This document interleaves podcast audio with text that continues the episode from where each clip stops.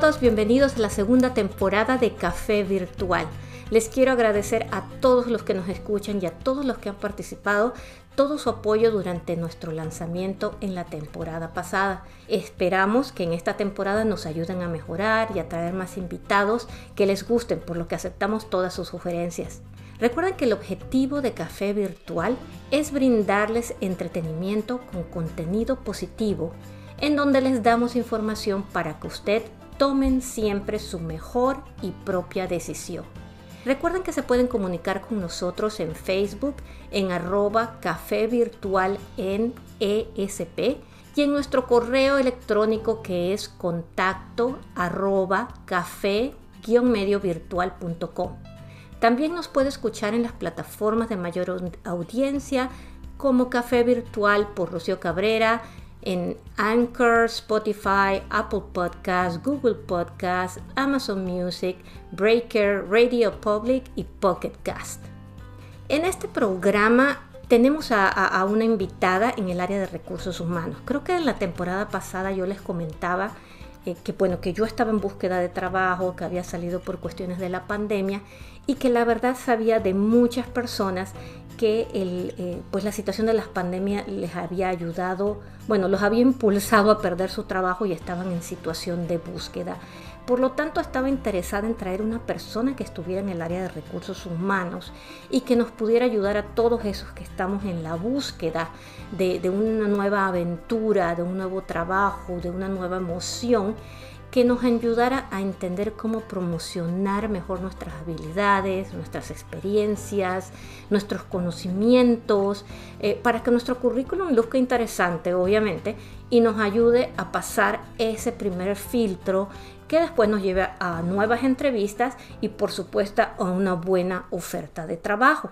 Eh, la invitada que tenemos el día de hoy se llama Claudio Navarro Buendía eh, Claudia es mexicana, tiene más de 10 años de experiencia en diferentes áreas de recursos humanos y en diferentes empresas, como eh, dentro del área de adquisición de talento, reclutamiento, headhunting, entrenamiento y desarrollo, comunicación corporativo y manejo de proveedores.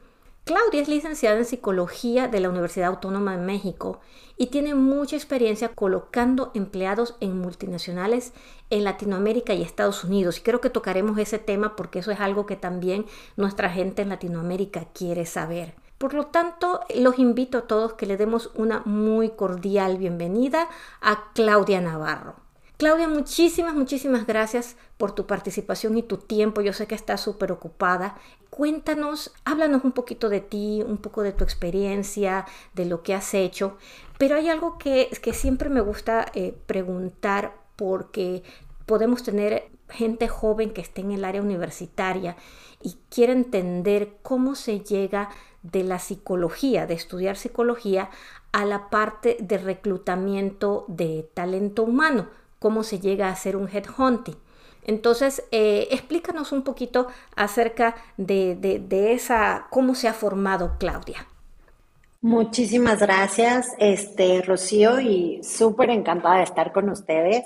Pues te platico un poquito. Yo empecé a estudiar psicología y ahí dependiendo de cada universidad, usualmente te dan diferentes ramas que pueden ser a lo mejor la clínica, que puede ser la educativa, la social, la neuropsicología, la laboral, etc. Em, ya estudiando en psicología, yo me di cuenta que, que lo que más me llamaba la atención era la parte laboral, donde ves desde recursos humanos, reclutamiento, cómo elaborar perfiles, cómo evaluar puestos, etcétera, está mucho más enfocado a recursos humanos. Pues fue, fue el área que a mí más me interesó y decidí entrar a trabajar en una empresa como analista mientras todavía estaba estudiando para también explorar si esa era un área que a mí me, que me, no solo me gustaba en la parte de clases, sino también en la parte práctica.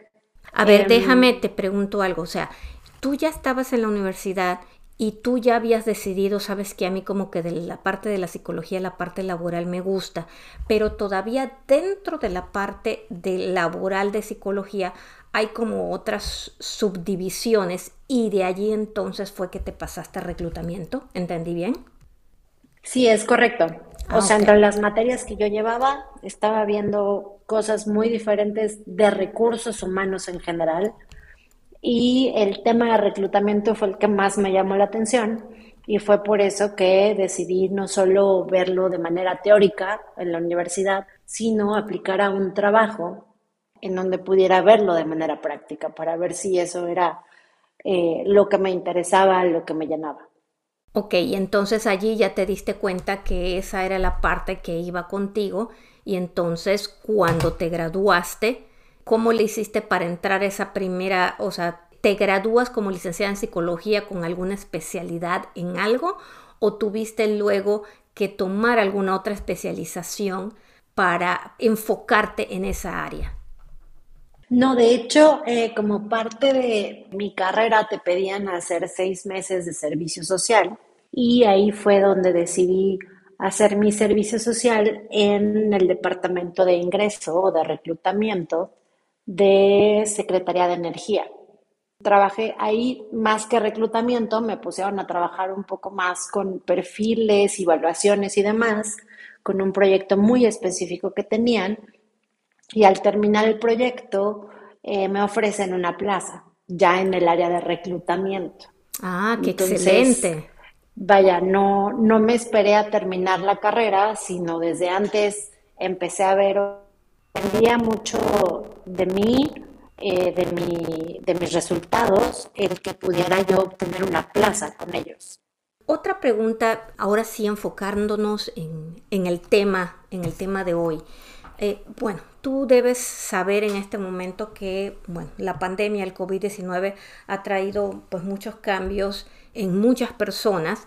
Eh, en el mercado laboral se han perdido muchos empleos, se empieza a como reactivar la situación. Y parte del programa es precisamente ayudar a las personas que necesitan eh, un trabajo, que necesitan volverse a calificar. Muchas eran personas ya calificadas, muchas eran personas ya de mayor edad eh, y pues que tuvieron que salir.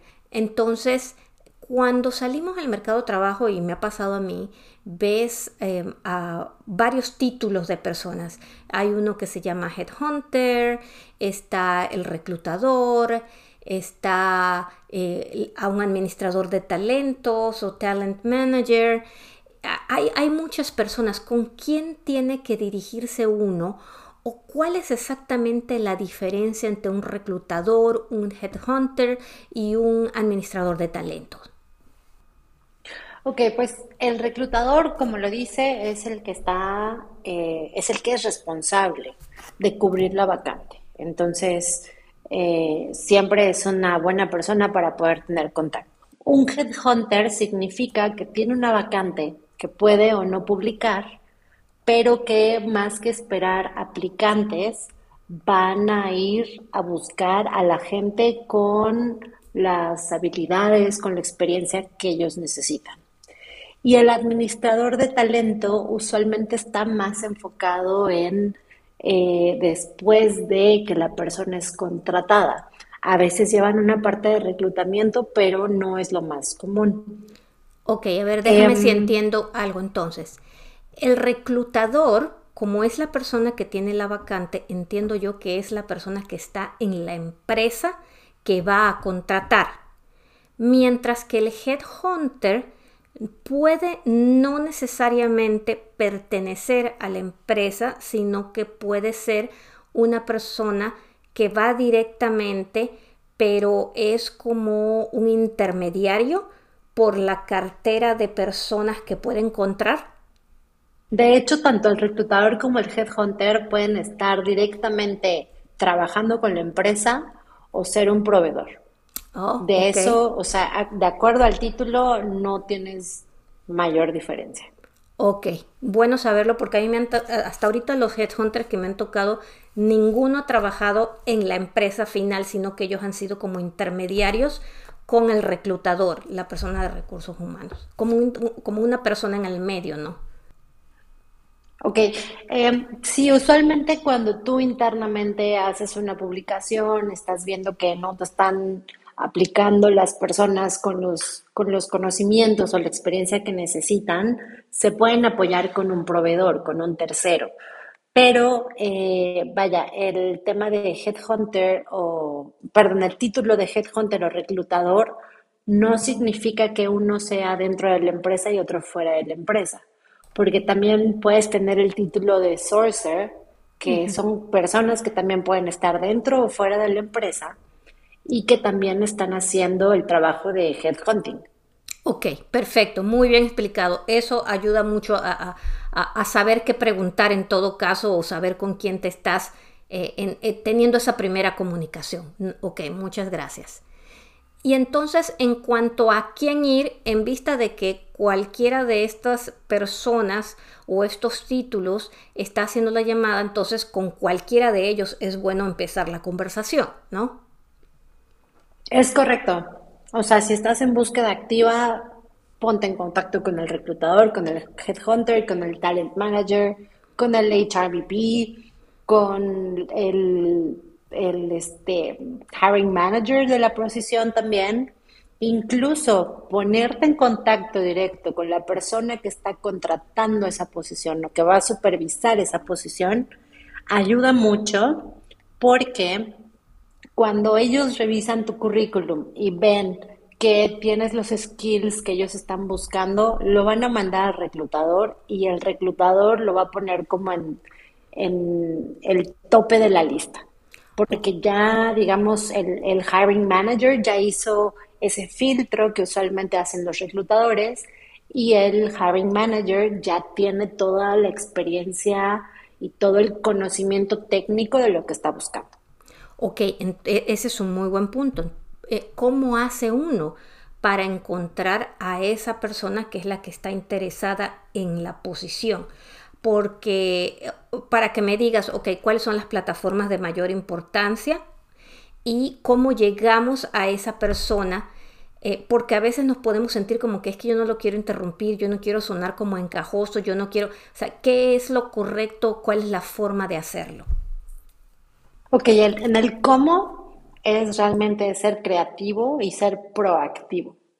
Entonces, si yo veo una posición para un contador en Nestlé, eh, puedo perfectamente buscar en LinkedIn gerente de contabilidad en Nestlé en la locación donde, donde está publicada la posición y mandarle un correo directo no tiene nada de malo el, decir, estoy mandando un correo y me estoy saltando al reclutador y demás. Al contrario, muchas empresas están en busca de esos candidatos que son más creativos, que son más proactivos, que, que no se quedan con, con nada más ver una publicación y a ver si ven mi currículum, porque eso habla mucho de ti. Obviamente, no les mandes un correo de 10 párrafos tienes que ser muy conciso para poder venderte en dos, tres líneas y decir, oye, vi tu posición en tal lugar que necesita esto y esto y esto que yo tengo. Y con eso es más que suficiente para eh, poder tener un primer contacto. Muy probablemente el, el supervisor de la posición no te va a contestar, pero sí lo va a reenviar a su equipo de reclutamiento. Ok, esa era mi otra pregunta. Eh, porque digamos que yo he hecho eso, pero nunca me responden de vuelta. Entonces la pregunta es, uno se lo manda en, como dices tú, en dos o tres eh, frases concisas, les mandas tu currículum, le dices que estás interesado y de allí tú confías que esa persona lo mueva. A pesar de que hayas hecho eso, se lo mandas también al de recursos humanos, ¿verdad? También, o sea, lo ideal es tocar todos los puntos que tú puedas encontrar porque al final puedes tener una posición y 200 aplicantes y tú tienes que hacerte notar entre esos 200 aplicantes. ¿Y cuál es la mejor forma? Ok, le escribo al supervisor, le escribo al de HR, le escribo al reclutador y así tienes mayor posibilidad de que alguien realmente lea tu correo. Perfecto, eh, qué, qué excelente consejo hay que pagarle a alguien, por ejemplo, si a mí me llama un headhunter y me dice, si me das a mí tanto dinero, yo te ayudo a promover o te consigo esa posesión, ¿es, es eso válido o es eso normal? Yo te diría que eso no es ético. Hay un servicio que se llama outplacement, en donde te dan cursos, te enseñan cómo mejorar tu currículum, ellos tienen ciertos contactos con empresas que a lo mejor no publican sus posiciones, pero se las mandan directo a ellos. Eso sí es algo en lo que valdría la pena invertir, outplacement. Pero si un solo headhunter te está diciendo, págame para que te consiga la posición, eso no es ético y entonces también tendrías tú que evaluar si ese es una empresa o un proceso en el que quieres continuar.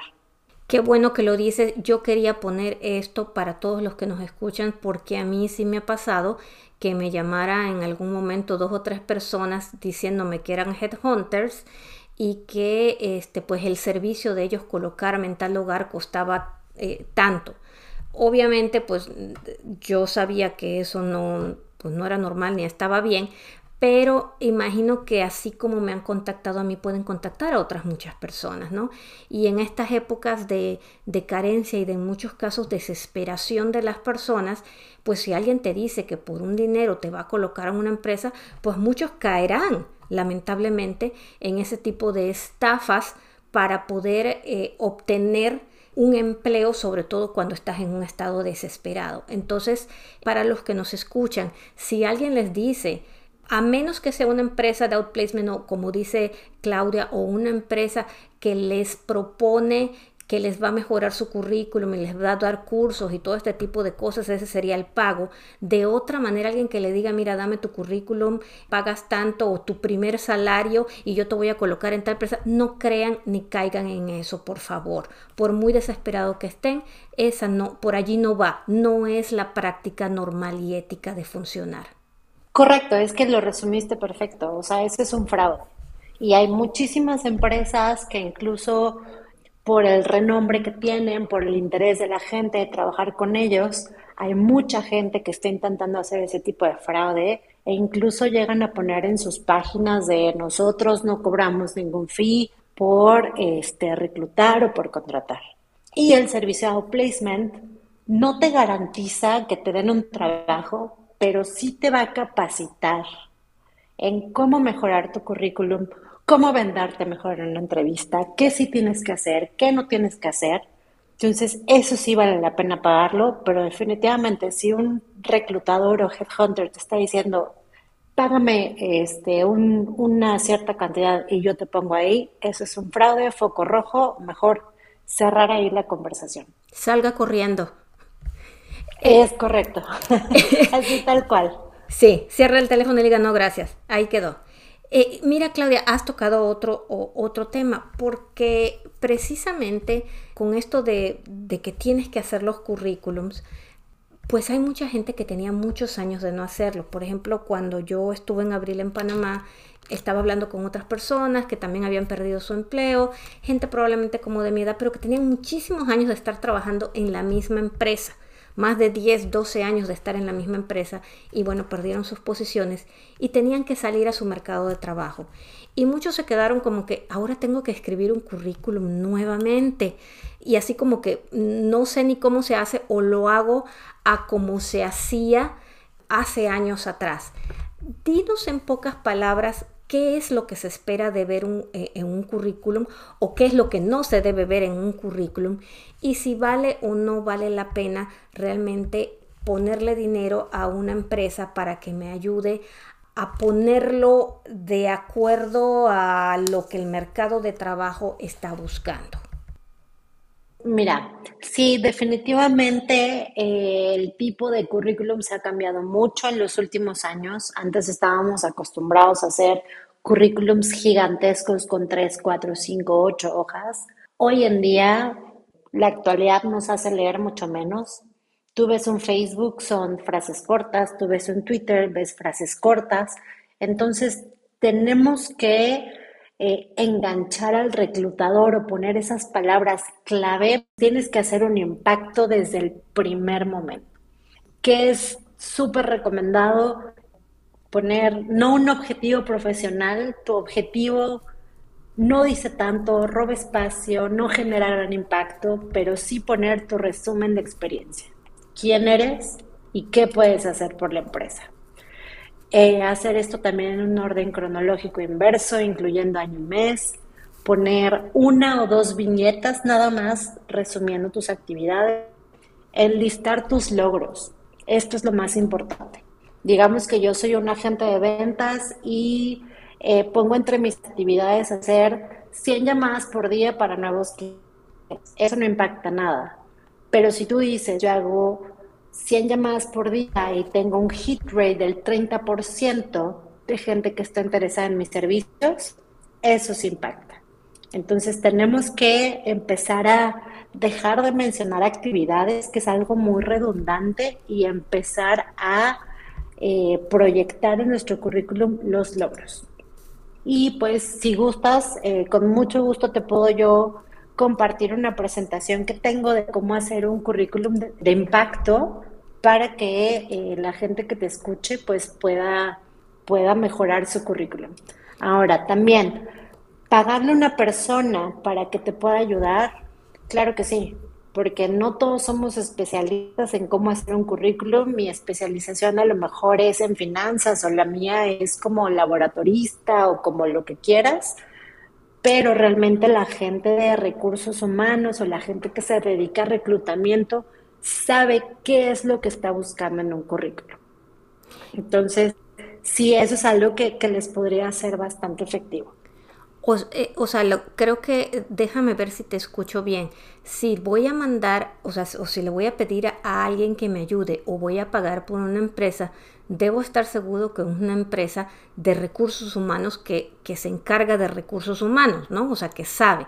O sea, probablemente si voy con mi prima que trabaja en lo mismo que yo, digo, no es que ella no sea capaz, a lo mejor ya lo he hecho muchas veces y ya lo hace, sabes hacer súper bien, pero eh, probablemente tendría más éxito si lo hace una empresa que trabaja con recursos humanos, ¿verdad?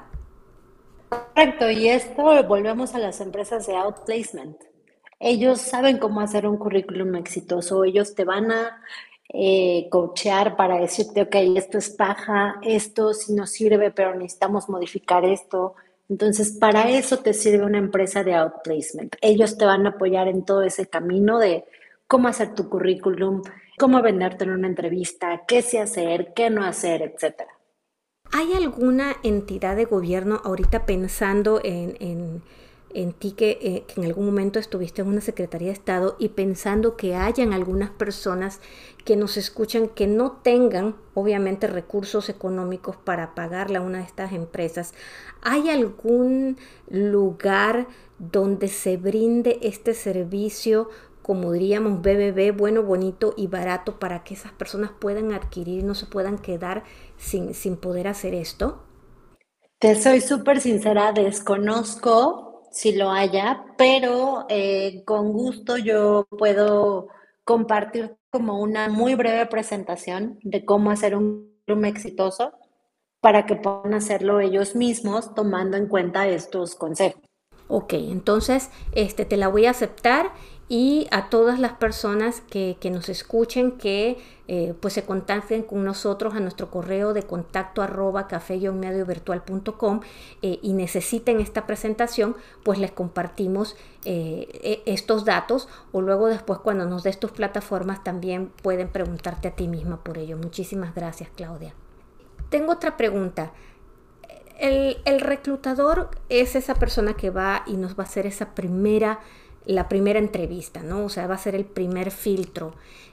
¿Qué tanto en Latinoamérica ya ese primer filtro lo se hace por medio de sistemas computacionales, como por ejemplo en Estados Unidos, donde eh, la gran mayoría básicamente llega a tu currículum y lo va a tomar es una computadora que si ve las palabras adecuadas te pasa y si no las ve allí te moriste, pero ningún humano te vio.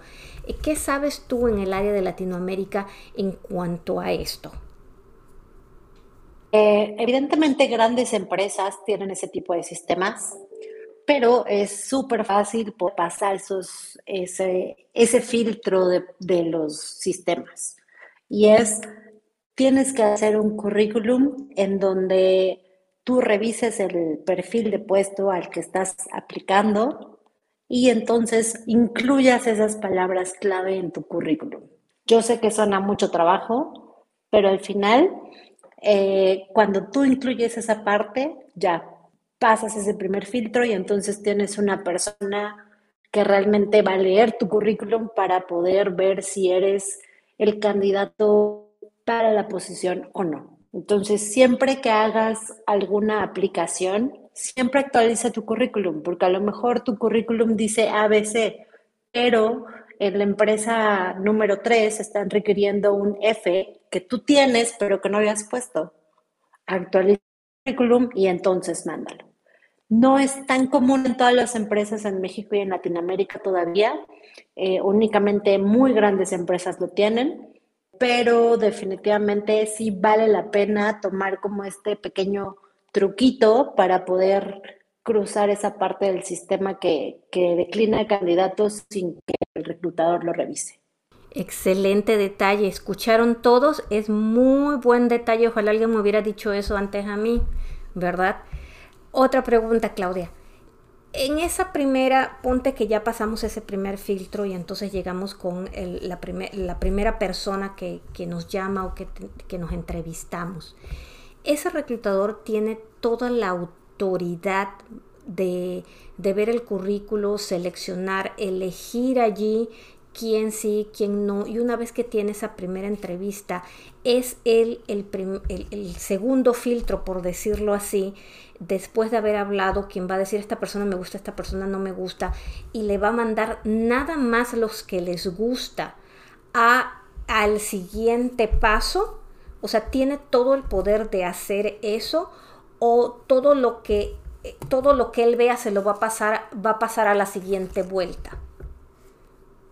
Eso depende de cada empresa y sus procesos. Mm. Te puedo decir que hay empresas en donde antes de que el reclutador entreviste a alguien, manda los currículums con la persona que está contratando. Y entonces la persona que contrata, conforme al currículum, decide, ok, de estos 10 currículums que me mandaste, me interesan estos 5. Okay. Hay otros casos en los que el reclutador revisa los 100 currículums y dice, ok, estos 5 fueron los que más se acomodaron. Y sí, obviamente los va a entrevistar para estar seguro o segura de que lo que le va a pasar al, supervisor es eh, conforme a lo que estamos buscando. Como por ejemplo, porque eventualmente el personal de recursos humanos eh, eh, son, son, seres humanos, ¿no? Valga la redundancia. Y hay momentos en que tienes días buenos o tienes días malos, eh, no te sientes bien, tan bien o te sientes bien, pero empiezas a entrevistar a una persona y por alguna razón, no sé, eh, no te cayó bien, pero nos pasa eso que nos pasa a todos, de repente ves una persona y no sabes ni siquiera por qué y, y, y no te cae muy bien, ¿no? ¿Cómo te mantienes neutral para que esa primera, esa primera situación no te afecte? puedas hacer una entrevista tratando de entender si es la persona ideal o no y que no sean tus sentimientos los que impacten el resultado y pues que una persona salga de la lista. Mira, en recursos humanos en general, creo que tenemos muchos la creencia de que recursos humanos son los lindos, son los que están abiertos, son los que escuchan al personal, cuando de recursos humanos es muy duro. Los buenos profesionales son personas muy duras y son personas que no permiten que las cosas personales lleguen al trabajo. Siempre te van a poner también pruebas y esas pruebas tú tienes que estar muy al pendiente de qué es lo que tú quieres proyectar. Si tú también no estás de acuerdo o, tienes algún comentario sobre esa entrevista de, oye, ¿sabes qué? creo que está siendo un poco agresivo o qué te parece si, si cambiamos la conversación a este estilo y demás, siempre serán bienvenidas. También es un tema de comunicación asertiva por parte del candidato. Entonces, las personas que son reales profesionales en reclutamiento, te puedo comentar, o sea, no permiten que sus emociones lleguen hacia una entrevista y que entonces, híjole, me cayó mal y ya valió, sino que al contrario, pueden mandar una nota de, oye, con el, con el supervisor de, yo noté esto y esto en la entrevista, pero tiene la experiencia, me contestó las preguntas así, así, así, entonces lo dejo a tu disposición. Ok, ese es muy buen punto. Perfecto, eso es bueno saberlo. O sea, para saber uno que si de repente notó algo mientras estaba entrevistándose, algunas personas me han dicho, ay, es que yo noté como que le caí mal al reclutador, pero no entiendo por qué. Bueno, para que usted entienda que a lo mejor esa percepción, mientras la entrevista haya sido cordial y usted tenga lo que se necesita, probablemente no indica que ya no los van a llamar más, ¿no?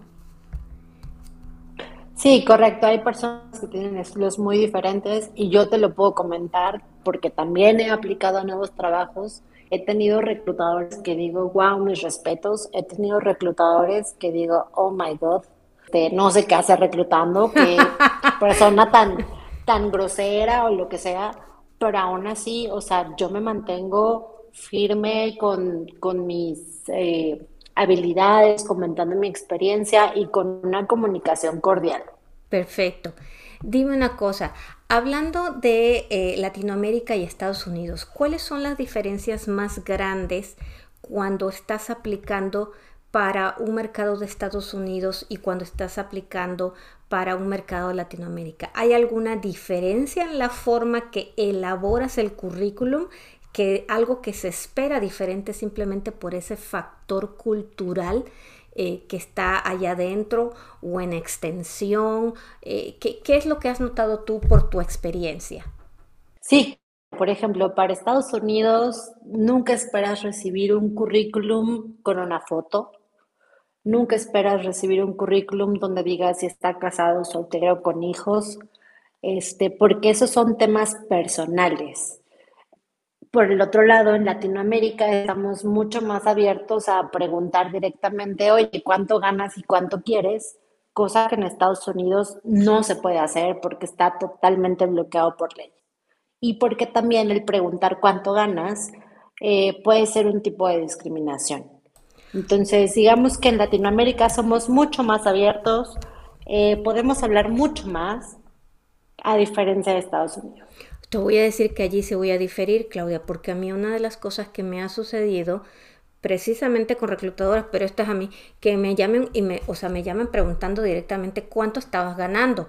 Y para mí eh, la, la, parte del dinero es, es un tema delicado porque cada posición y cada empresa tiene sus responsabilidades y cuestiones diferentes y porque a veces un salario no es nada más el número completo, ¿no? O sea, hay otras cosas, por lo pronto en Estados Unidos, que bonos, que otras cosas que te pueden incluir. Pero me ha tocado reclutadores que si no les digo un número, simplemente no quieren seguir hablando conmigo. Y eso es algo que me parece como que de, de muy mal gusto realmente, ¿no? Mira, más que de mal gusto es usualmente esos reclutadores están trabajando para empresas que tienen unas bandas salariales muy cerradas entonces tienen que asegurarse que la persona que manden pueda aceptar una oferta conforme a lo que ellos tienen previsto. Mi recomendación ahí sería, no necesitas decirles cuánto ganas, pero sí puedes decir, mira, yo estoy, busca yo estoy buscando un sueldo entre tanto y tanto y lo podemos negociar. Te digo que esa respuesta también la he puesto pero, o sea, y, bueno, deja tú la parte de la conversación. Hay eh, ahora en muchas plataformas de las empresas donde te envían a aplicar primero, también te piden lo del salario y ponerles negociable no funciona. Em, no te aceptan nada a menos que sea un número. Eso es como un arma de como de doble filo, porque anteriormente uno podía poner negociable y pues te llamaban y ya lo podías negociar, pero ahora si no pones un número, simplemente tu currículum no va y entonces si el número no es el que ellos esperaban, pues ya saliste también. E, es, no sé, e, eso es algo que yo he estado notando y que realmente sí hace las cosas eh, un poco más eh, difíciles porque no sabes, o sea, eh, no sabes qué pensar. Y nuevamente habrán empresas que tienen sus bandas, pero también es que todo depende de, las posiciones, las responsabilidades, las cuestiones y, también muchas veces de lo del candidato también esté dispuesto a aceptar, ¿no? Por alguna situación. Entonces como que sales, eh, no sabes ni qué decir, por mucho que quieras decir la verdad, es totalmente contraproducente. Te digo, por lo menos así ha sido parte de mi experiencia hasta ahorita. Otra de las preguntas que te iba a decir, en cuanto a la, por ejemplo, a la extensión del currículum, ¿es la misma tanto para Latinoamérica como para Estados Unidos? O sea, las dos páginas, eh, máximo tres páginas. Ahí la diferencia más que para Latinoamérica y Estados Unidos es dependiendo la posición. Si la tuya es una posición muy técnica, digamos, soy gas, sí, tienes que poner muchísima información, qué proyectos llevaste, dónde los llevaste, qué certificaciones tienes, cuáles permisos tienes para trabajar en ciertas eh, ubicaciones. O si es un trabajo más administrativo, ya, perdón, pero nadie lee currículums de seis hojas. Si no lo atrapas con tu primer párrafo y eh, los títulos de puesto y la primer línea de tus actividades, ya no vas a atrapar al reclutador. Entonces tenemos que aprender a ser mucho más concisos, tenemos que aprender a vender lo que mejor sabemos y también a lo mejor a ajustar nuestro currículum por lo que la vacante está buscando. Ok, buen punto. En este momento en el mercado, ¿qué es lo que más peso tiene? Eh, ¿La experiencia que hayas tenido o la educación? ¿Todavía tener un MBA tiene peso o realmente es un buen valor agregado, pero ya no determina tanto como antes? Eso depende muchísimo de la empresa. Muy grandes empresas como Apple, como Google, eh, no les importa la educación que tengas, les importa la experiencia que tengas y la proactividad o la lo que puedas traer adicional al equipo. Hay otras empresas que todavía no han evolucionado tanto, en donde sí primero necesitan ver el título de un bachelor's, de una licenciatura, de una maestría, para poder considerarte. Entonces eso es todavía muy, muy, está cambiando mucho actualmente.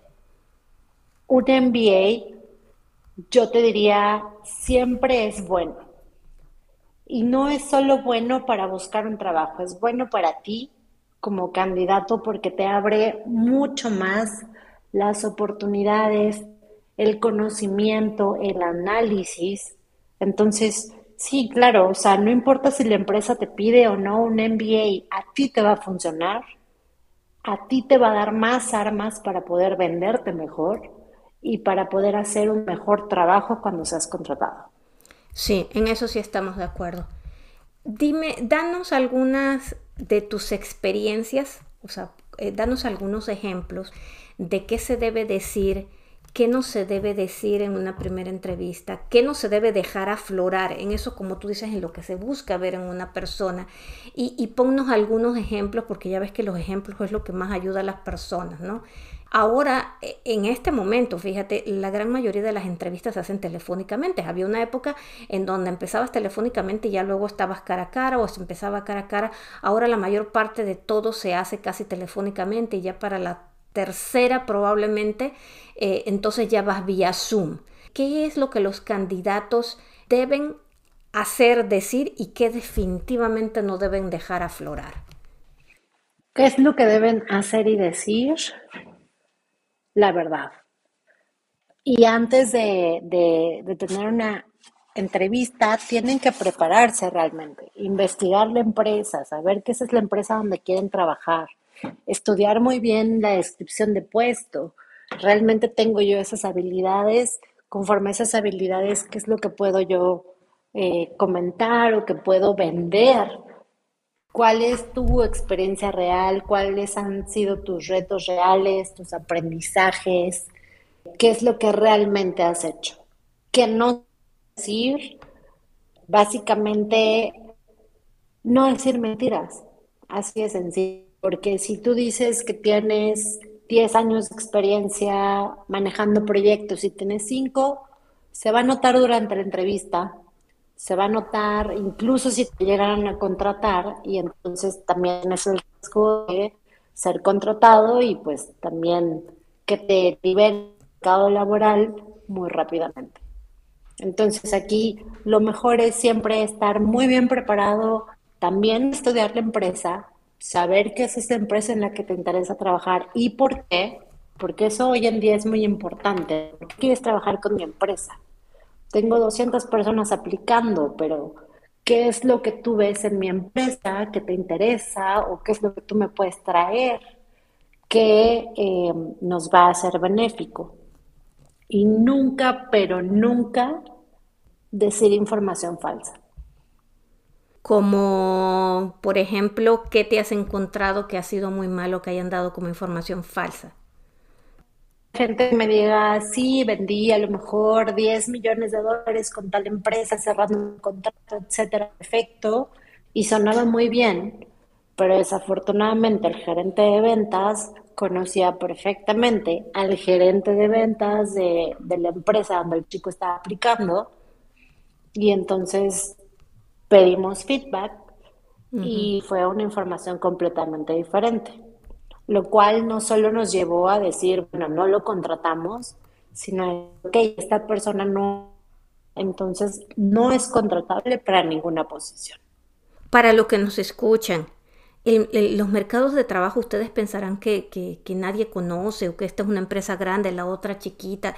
E, el mundo es bien pequeño y lo que ustedes no crean, aunque ustedes no crean que fulano de tal no los conoce porque está en otro estado y el otro está incluso en otro país, el mundo está, es tan pequeño que cuando usted menos lo crea, resulta que usted está conectado con otra persona que lo conoce. Así que esa es la primera razón para no mentir para no decir lo que usted no sabe, o sea, no engañar a nadie. Recuerde que cuando usted está engañando a otro, termina engañándose a usted mismo.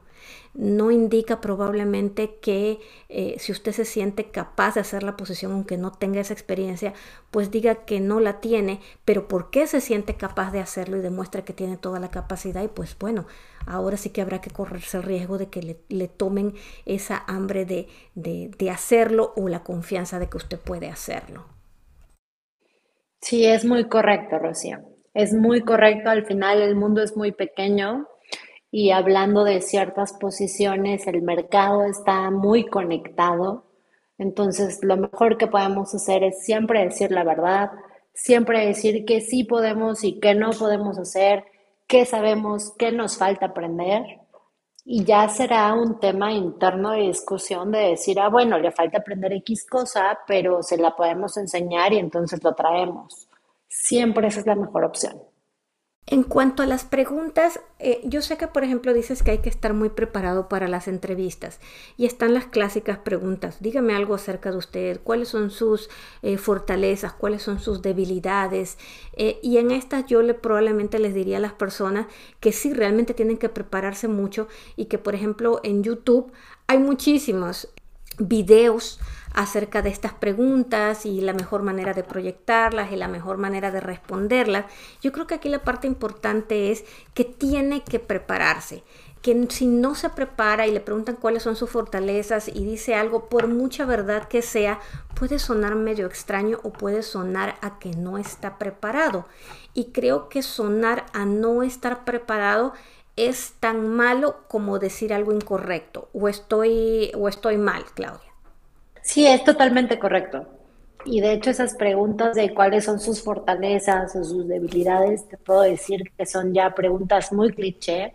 Pocas personas las van a preguntar porque ya sabemos cómo, ah, mi fortaleza es este que soy súper proactivo y siempre hago bla, bla, bla. Y mi debilidad es que soy perfeccionista y que no. O sea, por eso la recomendación es estudia la empresa, ve cuáles son sus valores, ve cuál es, cuál es su misión, ve qué es lo que están buscando en esa posición. Y entonces que tu fortaleza o tu debilidad vaya conforme a la descripción de puesto. Y que puedas decir, bueno, mi fortaleza es que tú estás buscando a alguien que maneje el sistema, no sé, Delta B, y yo llevo 10 años manejándolo. Mi debilidad es que estás buscando a alguien que maneje, no sé, cualquier otro software del que a lo mejor solo lo he estudiado, pero no, lo he manejado. Esa es la mejor manera de poder ser muy sincero y poder avanzar en la entrevista, porque yo creo que lo que hoy en día está buscando cada empresa son candidatos sinceros que se conozcan realmente, que sepan cuáles son sus fortalezas y sus debilidades conforme a la posición a la que están aplicando. Eh, ¿Se vale estar nervioso cuando te, te, entrevistan? O sea, que de alguna manera se te note que estás nervioso por mucho que lo trates de controlar. Yo creo que eso es algo que ustedes como, como reclutadores y entrevistadores siempre se dan cuenta, ¿no? Sí, claro, y es algo muy natural y no tiene nada de malo decir, oye, ¿sabes qué? Este, llevo 10 meses buscando trabajo, este, estoy muy nervioso en esta entrevista porque quiero dar lo mejor de mí, entonces, eh, porfa, entiéndeme. No tiene nada de malo, pero siempre, nuevamente, la comunicación asertiva. qué, bueno que mencionaste eso. Tengo otra pregunta. Eh, en este caso, donde muchas personas pues, eh, pues han sido despedidas y pueden tener ya más de seis meses buscando trabajo, ¿cómo ven el reclutador el que esta persona no esté trabajando? O sea, eh, vamos, no indica que no estés trabajando en cualquier otra cosa para tener dinero para sobrevivir, vaya, pero me refiero al hecho de que fuiste eh, en Estados Unidos se dice laid off, en, en, Latinoamérica no tenemos una palabra básicamente para eso, es contratado despedido, pero el, significado despedido no, eh, pues puede ser por tu causa o no por tu causa, ¿no? En caso de que haya salido sin que se haya sido tu causa, sino por causa de la empresa, ¿cómo ve eh, el nuevo reclutador a una persona que, pues que no ha estado en el mercado laboral y que está buscando, ¿eso va en contra de ella o en este momento con la situación del mercado se entiende que esta persona esté en, e, e, en búsqueda y no se toma tan a mal? Totalmente se entiende. La pandemia de COVID nos afectó a todos. Yo te puedo comentar, o sea, empresas que redujeron su personal al 70, 60, 30%.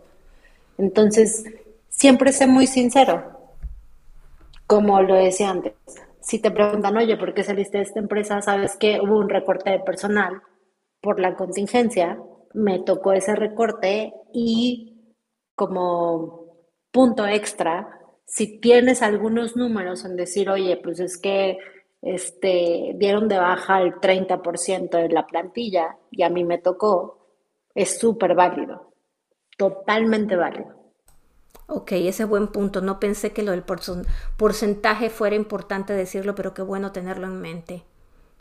Sí, claro, porque no es lo mismo que digas, oye, durante la pandemia recortaron al 20% de, de la plantilla, a decir, durante la pandemia me, me recortaron solo a mí. Claro, entonces hay que darles como una visión más amplia de qué fue todo lo que pasó para que tú perdieras tu trabajo y nuevamente, siempre ser bien sincero. A lo mejor, y he tenido gente que me dice, ¿sabes qué? Es que me cambiaron de jefe un mes antes. No pudiste hacer clic con él, o traía otro equipo, traía otra visión con la que tú no, no fuiste capaz de, de entender o engancharte con ella. Es súper válido decirlo. ¿Sabes qué? Mi, mi, nuevo jefe traía una visión que iba por A, eh, yo iba por B lo hablé, no hubo una buena comunicación y fue entonces que decidí mejor dejar mi trabajo o a lo mejor eh, proponerme para las bajas que hubo durante COVID, porque yo sabía que a un mediano o largo plazo eso no iba a ser una relación correcta o amigable o sana para el trabajo porque hoy en día también es súper importante tener un equipo en el que te sientas a gusto, en el que te sientas comprometido, en el que te sientas cobijado y con un jefe que te lidere de la mejor manera.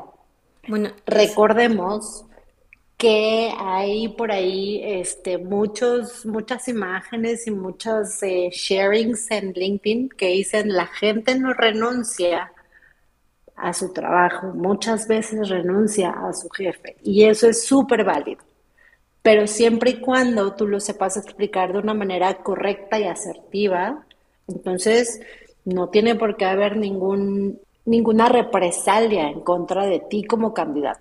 Qué bueno que dices eso, Claudia, me da mucho gusto escuchar eso, porque eh, siempre hasta ahorita he tenido la impresión en lo personal y conversando con otras personas que ese tema en particular, que es muy normal, eh, como tú lo decías, o sea, hay una diferencia con el jefe, uno obviamente uno la trata de arreglar, pero llega un punto en el que realmente te das cuenta que, que no va por ningún lado o el jefe trae a su equipo de trabajo, tú eres de los viejos, no de los nuevos y notas que pues que no vas a llegar a nada, e, ese tipo de cosas tenía entendido que eran así como que un no, no, si eso sucede jamás en la vida digas eso, saliste por cualquier otra situación, te buscaste eh, cualquier otra cosa, pero eso como que no era válido decirlo porque para el reclutador se interpretaba como eh, una falta eh, para manejar la situación, o, sea, de, no saber manejar la situación con el jefe, como que no era entendido.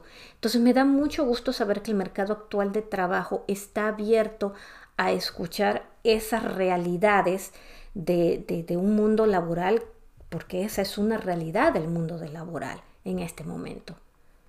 Correcto, y también tomemos en cuenta que a lo mejor en los 90, en los 2000, eh, el mercado estaba por candidatos, digo por las empresas, ¿no? En donde había mucha oferta y entonces la empresa era muy selectiva a la hora de traer a su gente. Hoy en día el mercado está dictado por los candidatos. Entonces, lo que buscamos es gente que realmente nos diga la verdad, gente que realmente cubra la experiencia que buscamos, pero también nuestro trabajo como reclutadores como entrevistadores, como supervisores y como empresa, es darles a conocer lo que nosotros ofrecemos para que también los candidatos decidan, ok, esta es la empresa donde quiero trabajar o no. ¿Cuál es el código de vestimenta apropiado si te toca, uno, si te toca un cara a cara? Ahora, si te toca una eh, una reunión por medio de Zoom, o sea, es una plataforma virtual donde vas a tener ya una videoconferencia, qué debes y qué no te debes de poner. Ok, siempre casual formal es como la opción más segura. ¿Sale? Depende también de cuál es el puesto al que estás aplicando. Si estás aplicando para un director de eh, excelencia operacional, pues definitivamente un casual formal no va a ser mucho impacto, necesitas una presencia mucho más fuerte. Tal vez estás aplicando para un puesto como operativo, como asistente administrativo, etcétera. Un casual formal siempre eh, va a ayudar mucho. Y si tienes dudas, lo mejor es preguntar al reclutador, oye, ¿cuál es el código de vestimenta en la empresa? Para entonces ir conforme a este se vale si es vía virtual hacer lo que algunos hacen nada más, como quien dice, de la cintura para arriba, o tú recomiendas vestirte completo porque uno nunca sabe en qué momento te tienes que parar y salir corriendo y que te vean la parte de abajo en, ropa interior como que no está bien. No, totalmente vestido conforme al código, punto. Okay. Porque, como tú dices, nunca sabes en qué momento te tienes que parar, nunca sabes si de repente el perro ladra y entonces sales corriendo aunque sea virtual, sigue siendo una entrevista. Entonces, no le quitemos la importancia de, la presencia que nosotros damos. Y, fíjate que aquí también yo le quiero decir a, algunas personas que no se desanimen. A mí me han tocado entrevistas con, con, muchos vicepresidentes y una de las cosas que he notado que se me hace muy raro a otros tiempos es que ellos están casi en camiseta y en jeans. Yo estoy vestida obviamente para la entrevista y todo lo demás, pero ellos están de una manera demasiado informal. Las, entrevistas han sido vía Zoom, obviamente, o, Teams o lo que sea. Sin embargo, en el pasado, por lo pronto, siempre había un poco de formalidad, incluso con la persona que estaba, eh, con el reclutador o el entrevistador, ya fuera desde el reclutador de recursos humanos hasta el vicepresidente que te estuviera entrevistando. Pero ahora como que se ha relajado hay, eh, ¿será algo que me ha sucedido a mí en particular? O, el hecho de hacer la entrevista en video le hace que el que está entrevistando pueda darse el lujo de estar un poco más informal que el candidato y se espera nada más que el candidato sea siempre formal. No, mira, para el candidato es la primera impresión que da la empresa. Punto. Por eso la sugerencia es pregunta cuál es el código de vestimenta.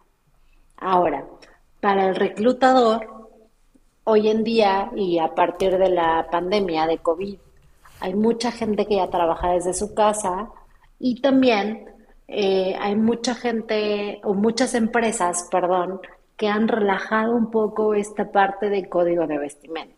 Al final, tú no te puedes guiar por lo que el reclutador usa o por lo que el reclutador está, por lo que estás viendo al reclutador. Al final, él no es tu equipo, él no va a ser tu jefe. Tú como candidato siempre tienes que dar la mejor imagen de ti. Ok, qué bueno, porque ese, ese era lo que yo le iba a decir a los que nos escuchan. No importa si el que lo entrevista o el que lo haya entrevistado antes de este último estaba en shorts, usted vaya correctamente de pies a cabeza, aunque sea videoconferencia, porque es usted el que está dando esa primera impresión. Eso en primer lugar. Y en segundo lugar, hace una gran diferencia, aunque sea en videoconferencia, cuando usted se arregla, se viste, se peina, se acicala para ella, usted se siente, realmente te sientes diferente, te sientes listo, aunque sea por video que te has tomado el tiempo y estás preparado para ello. En lo personal así es, usted se siente mejor. Entonces no pierda esa oportunidad, de ese su tiempo para estar listo en ese aspecto. Correcto, y no solo eso. Em, también es bien importante comentar que es tu primera impresión. Y todos sabemos que la primera impresión con un amigo, con la pareja, con la familia lejana, con quien quieras, la primera impresión marca mucho. Entonces tú decides cuál es esa primera impresión que quieres dar, independientemente de la que te estén dando. Eh, Claudia, danos algunas eh, historias o anécdotas de algo que, que, le quisieras decir, como quien dice, al público por medio de ejemplos en cuanto a correctos, no correctos, a momentos que a lo mejor te llamaron la atención y tuvieron un muy buen resultado o tuvieron un mal resultado. Nuevamente yo siempre pienso que los ejemplos es algo que, a veces las personas no piensan o no lo vemos, obviamente cada cabeza es un mundo y hasta que no nos dan un ejemplo entonces decimos, ah, esto está bien o ah, esto está mal, ¿no? Porque nuestro sentido común no es igual al de todo mundo. ¿Podrías compartirnos algunas cosas que, hayas visto, que, que quieras dejar como ejemplos o recomendaciones? Sí, claro, con mucho gusto. Mira, dos ejemplos que tengo súper siempre en mente porque fue, me marcaron mucho como reclutadora.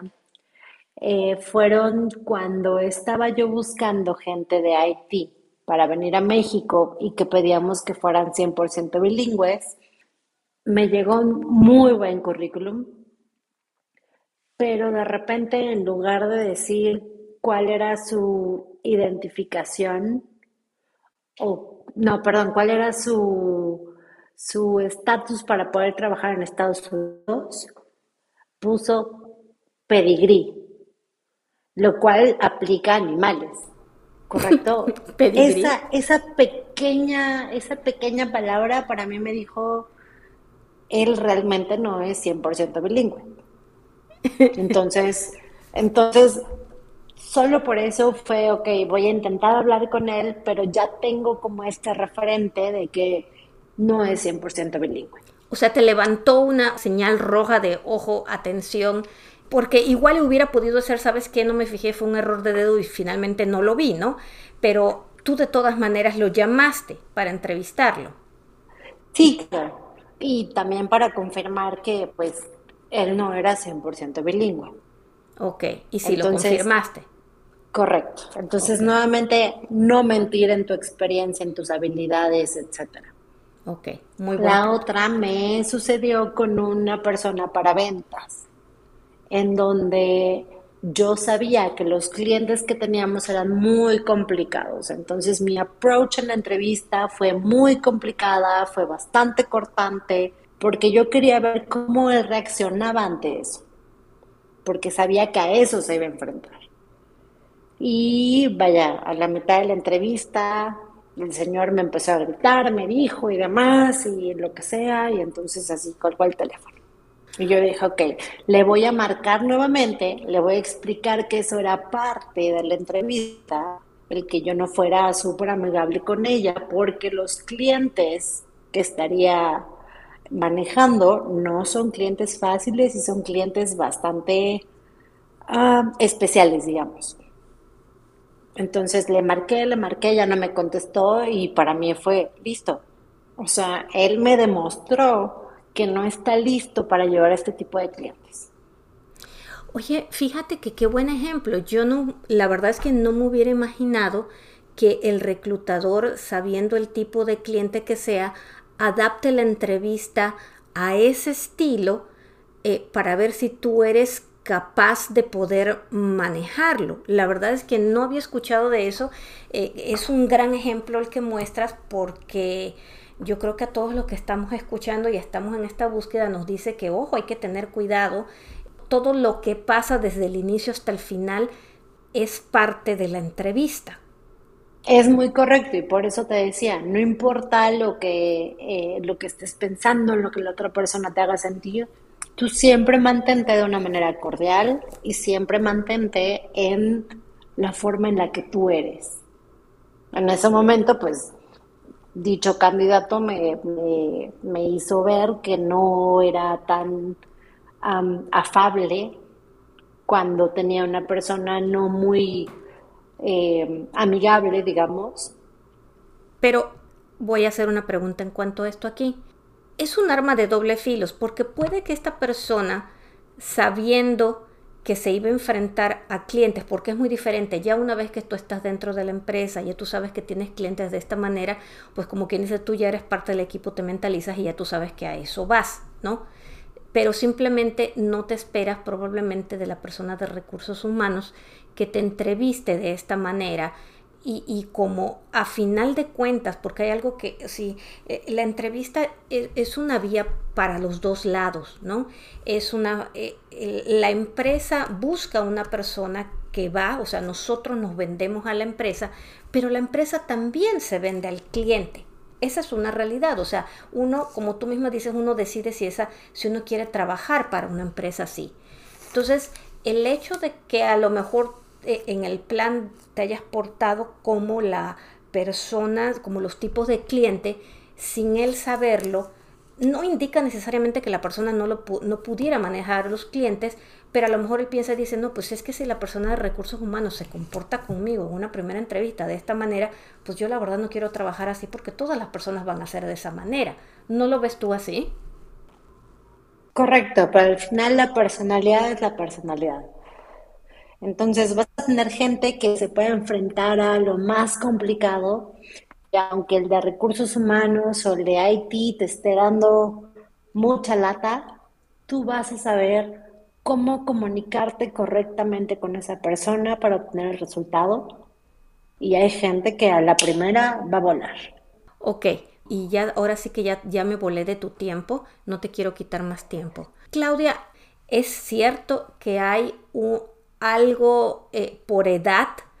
Eh, obviamente me vas a decir que no, pero eh, desde tu punto de vista en este momento, ¿hay algo que tengas que hacer un esfuerzo mayor para venderte por el factor edad? Yo te diría lo que tienes que vender es tu experiencia. Porque tienes experiencia que gente de 25, de 30, de 35 no tienen. Y también tienes que hacer el esfuerzo extra de mantenerte al día con la tecnología. Eso es lo único.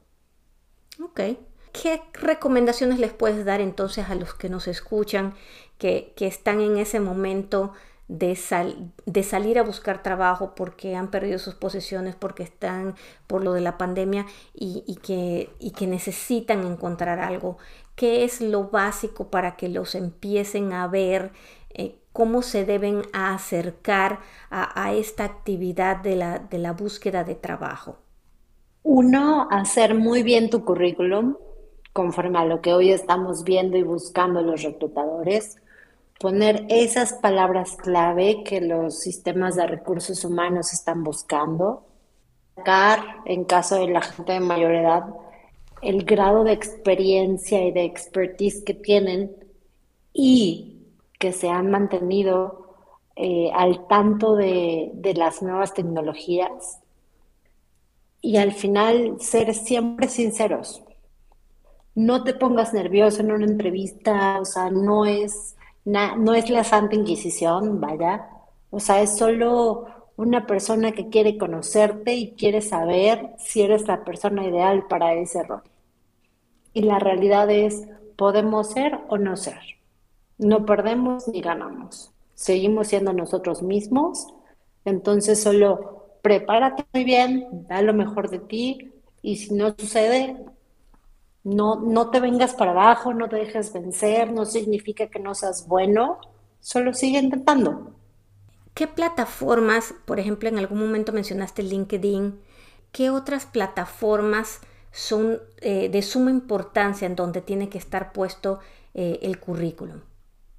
Híjole, ahí sí estoy como más enfocada en México. No importa, dándolos para México.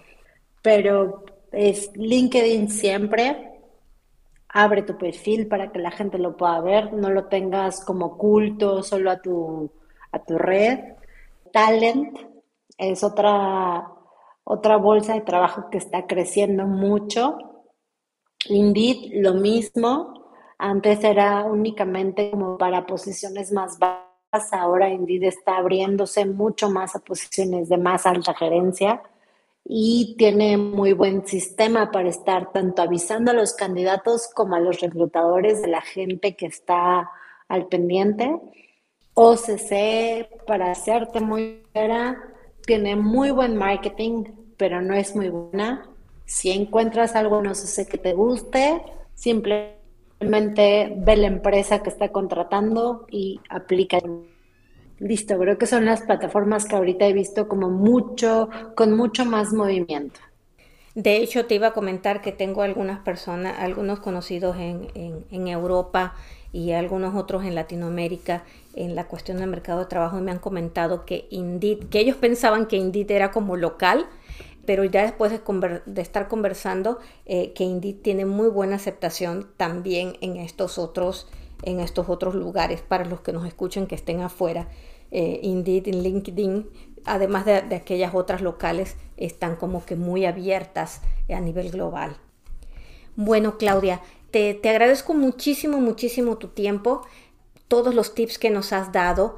Compártenos tus redes sociales, donde la gente se puede comunicar contigo, cómo pueden, eh, yo sé que, si tienen alguna pregunta y nos las envían al correo de, contacto, yo te las haré llegar, pero si tienes algunas redes sociales o algún lugar en donde la gente se pueda comunicar contigo, este es el momento, compártenos para que las personas puedan llegar directamente a ti. Indeed ha metido bastante, bastante dinero en marketing, entonces es una plataforma muy buena. Sube tu currículum si te es posible, está en muchos países. Por otro lado, si gustan contactarme, yo estoy en LinkedIn como Claudia Navarro, como parte de Koch Industries. Desafortunadamente estoy casi alcanzando los 25 mil contactos que LinkedIn te, te, aprueba, pero aún está la opción de solo darte seguir. Yo ahí constantemente estoy publicando y recomendando nuevas vacantes.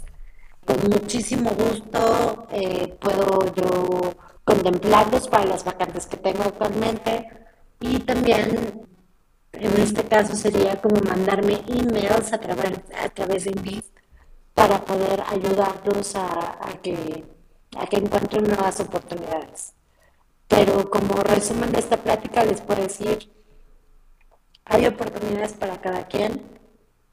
Y hace ya bastantes años tomé un curso de reclutamiento en donde decían, si los candidatos pudieran aplicar solo a tres vacantes en donde realmente cubren el perfil. Y entonces el reclutador tuviera que cerrarse solo a tres candidatos que fueran los mejores para el perfil, todo sería mucho más rápido. Entonces mi recomendación es, si cubres el perfil, aplica, si no lo cubres, solo espera, vendrá esa oportunidad para ti. Muchas gracias, muchas gracias Claudia por, tus recomendaciones. Espero que todos hayan escuchado y hayan tomado nota de todos los datitos que Claudia nos dio. Creo que nos dio puntos que son bastante importantes eh, en cuanto a prepararse, a preparar el currículum, así es necesario eh, pagar para que alguien nos ayude a mejorar el currículum, entrenar bastante para, esa, eh, para la entrevista que vamos a tener, ser auténticos, no decir mentiras definitivamente. Se vale estar nerviosos, pero lo mejor es que podamos controlarnos, obviamente. siempre ser bastante, bastante honestos, pero yo creo que la clave es la preparación. Entonces yo creo que despedimos a, Claudia, le damos muchísimas, muchísimas gracias eh, por haber estado con nosotros en este día. A todos los que nos escuchan en Café Virtual ya saben que si tienen alguna pregunta de Claudia o del, del programa, si quieren la presentación que Claudia nos comentó que tenía para mejorar el currículo, por favor conéctense con nosotros en contacto arroba café-mediovirtual.com eh, y allí con mucho gusto les pasaré la información que, que Claudia nos comparta. Ya saben que la pueden seguir a ella en LinkedIn también y estamos aquí para escuchar sus comentarios. Les agradecemos a todos eh, su tiempo de estar con nosotros. Recuerden que aquí les damos un entretenimiento con contenido positivo para que usted tome su mejor y su propia decisión. Que tengan un excelente resto de día y los esperamos en la próxima aquí en Café Virtual. Muchas gracias Claudia, que tengas un excelente resto de día. Igualmente, Rocío, gracias por la invitación y esperamos que eh, tu auditorio haya tenido buenas ideas y, y un buen contenido de esta conversación. Claro que sí, te lo agradecemos todos. Muchísimas gracias. Hasta luego.